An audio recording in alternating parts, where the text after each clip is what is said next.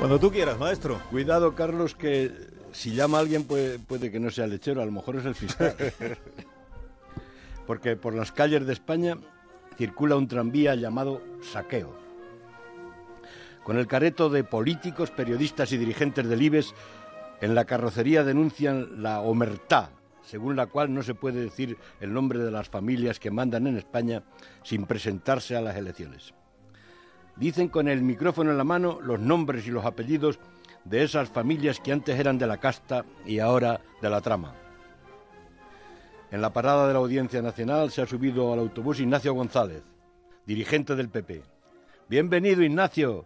Te hemos echado un, de menos, te, hemos guardado para ti un hueco, le dicen los tribulantes del esperpento. La realidad echa gasolina al autobús de Podemos, como ha declarado a la grada del Sol Pablo Iglesias. Otro autobús, este el de los picoletos, sigue la cacería de los corruptos con un cartel que dice Guardia Civil. España sigue su yúdice y cuando llaman a tu puerta puede que sea el fiscal. Hoy han trincado a López Madrid, el de los rascacielos, el de la dermatóloga, menudo lío.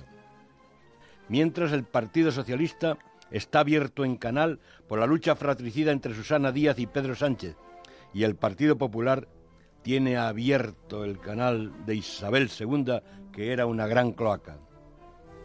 Los dos máximos dirigentes del PP en Madrid están rejados. Ignacio González ha dormido en el calabozo y sigue en el trullo Francisco Granados. Todos los casos de corrupción del Partido Popular demuestran antes y ahora que el no a Rajoy era más necesario que nunca. Lo dice Pedro Sánchez, pero a Pedro Sánchez lo quiere aplastar como una cucaracha la esperanza de Triana. Ha vuelto Carlos Valle el que le dice en Luther de Bohemia, en España se premia el robo y el ser ladrón. No es que se premie, es que se premia y se vota. Se vota todo lo malo.